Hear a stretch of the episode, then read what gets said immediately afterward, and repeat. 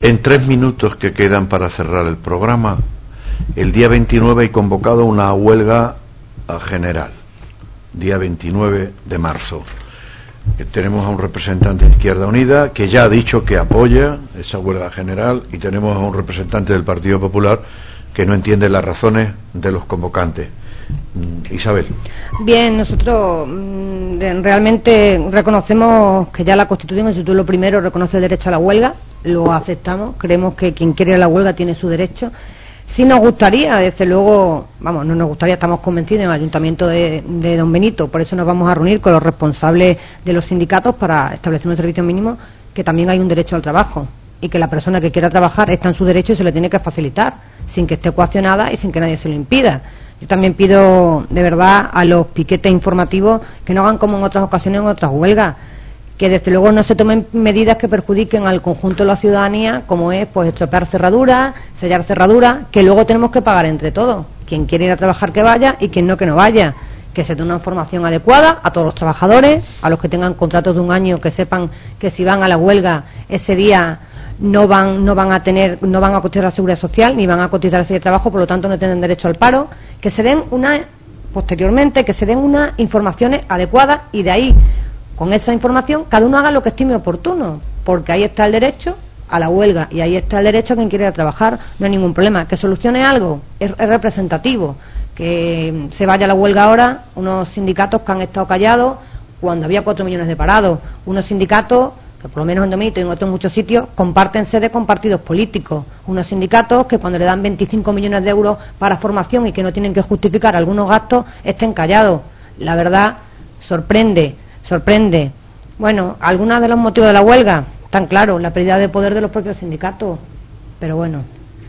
Jonathan. Bien, empiezo, si me lo permites, Paco, mmm, anunciando que mañana jueves a las 8, jueves 22 a las 8 y cuarto en el centro educativo tenemos una asamblea para hablar de este tema con la asistencia del diputado Pedro Escobar, del compañero, amigo, exdiputado Manolo Cañada, de compañeros de los sindicatos Comisiones Obreras y CGT, eh, que vamos, bueno, pues vamos a hablar de la huelga, porque la huelga, como decía Isaac Rosa, la huelga la convocan las, los sindicatos, pero la hacemos los trabajadores. Eso que quede muy claro parte de las críticas que se puedan hacer a comisiones y a UGT, quien está aquí las firma, ¿eh? La firma inmediatamente, sin ningún problema. Pero eso no hace buena una reforma laboral que si ya estábamos en el canto de un duro de caer al más crudo esclavismo, ahora ya al pozo. Quiero decir, estamos ante una reforma laboral que deja al trabajador y a la trabajadora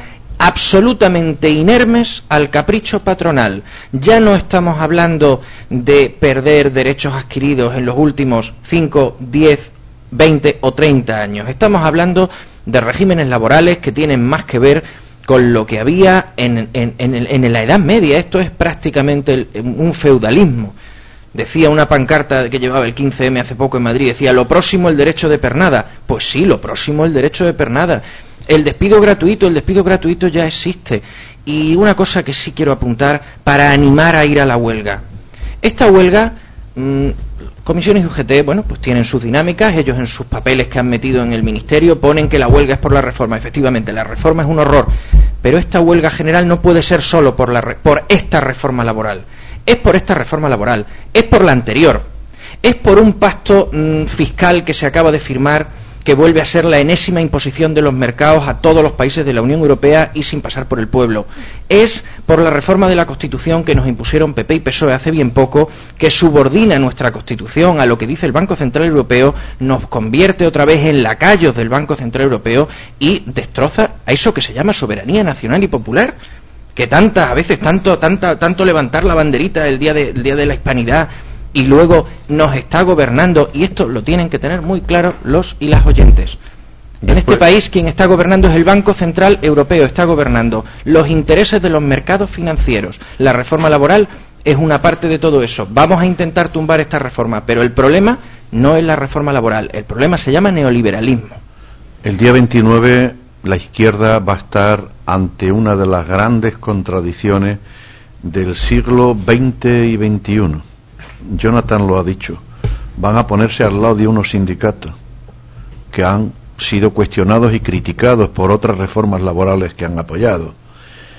Mm, los mismos que hicieron las reformas laborales que hoy cuestiona Jonathan Moriche, dirigente de Izquierda Unida, van a ser mm, cuestionadas por los mismos que y avaladas. Pero, si te refieres Paco al Partido Socialista, el Partido Socialista ya ha dicho que sus diputados no hacen huelga y el grupo mediático que representa los intereses del Partido Socialista o viceversa, vaya usted a saber, el grupo Prisa, a través de los editoriales del diario El País, ya ha llamado a no ir a la huelga. O sea que está muy clarito que esta huelga vuelve a ser contra el bipartidismo monopensante de este país, el PPSOE. Bueno, yo. Isabel. Sí, claro, yo quiero. Y acabamos. Sí, yo quiero decir que vamos a ver. Porque Jonathan toma la palabra. es que, claro. Y si no hablas por encima de él, te sigue hablando. Es que todo esto es relativo. Yo creo que una reforma laboral compartida o no compartida, en cualquier caso necesaria.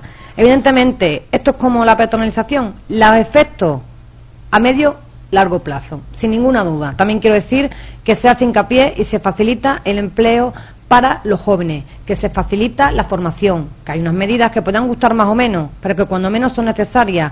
Quiero decir, bueno, eh, yo creo que el hecho de que se faciliten de alguna medida que los propios trabajadores puedan negociar sus condiciones al lado del empresario, que es la única forma. No, al lado no, debajo. No, bueno, eso lo dices tú. Debajo, en soledad. No, es que mm, algunos políticos o algunos partidos políticos tenéis la idea de que el trabajador es tonto y que no sabe negociar. Bueno, hay muchos. No, el mm, trabajador con 5 millones de parados en la calle lo que es es débil y el empresario hoy, el gran empresario, se aprovecha de ello. Y la demolición de los sindicatos y la demolición de la negociación colectiva no generan empleo, lo único que generan es despido más barato.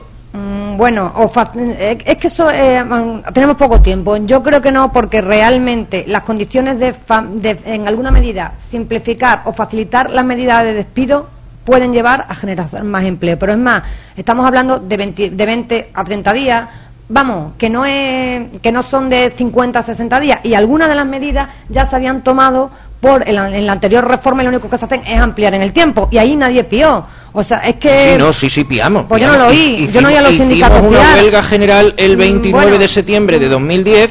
El problema fue que cuando la hicimos y algunos le pedimos a comisiones UGT que las huelgas no se hacen, se pierden ni a casa, se hacen y se siguen haciendo hasta que se ganan. Porque aquí, claro, se habla Ese fue el problema, que no se siguió. Pero efectivamente, sí tienes la razón. Eh, la, la, reforma laboral es un horror que continúa el horror de la anterior. Porque en política económica, en determinadas cuestiones de, aborto y de tal y de cual, de lo que tiene que ver con derechos sociales, con, con libertades, etcétera, etcétera, sí que puede haber matices. Pero en política económica, Partido Popular y Partido Socialista son las dos delegaciones que tiene el Banco Central Europeo en España. Ya está. Bueno, yo creo que te has, te limitado mucho al despido procedente y procedente y otras medidas como las formativas que no. Acabamos, amigos y amigas, nuestra tertulia política agradeciendo a Isabel Galán y a Jonathan Moriche su presencia en estos estudios ante estos micrófonos. Continuamos en Vegalia es Radio.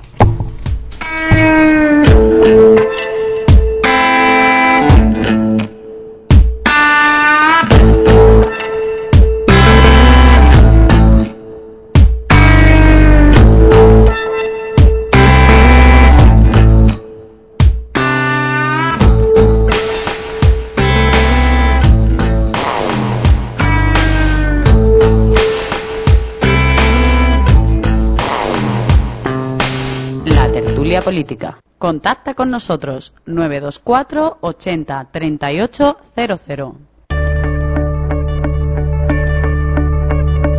Begalias Radio en el 91.8 de la FM.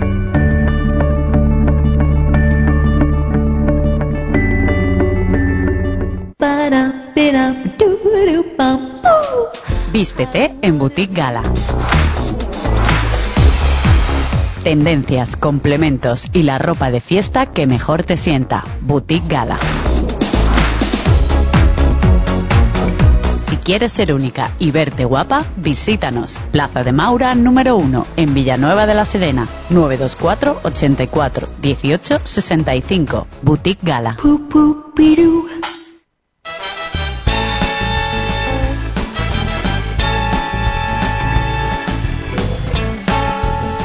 todos los días a las 12 y 10, El Repaso.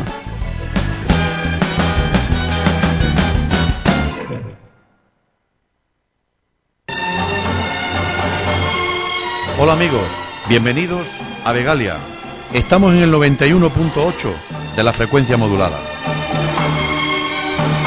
En Vegalia encontraréis una información veraz y una opinión comprometida.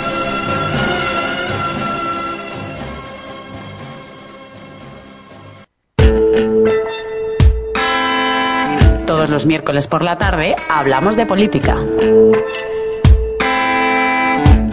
Los miércoles a las 7 y 5 de la tarde, la tertulia política.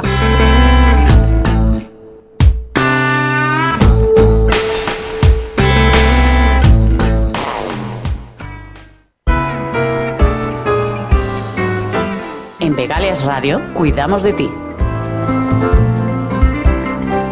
Los jueves a las 7 y 5 de la tarde tienes una cita con la salud, con el doctor Pedro García.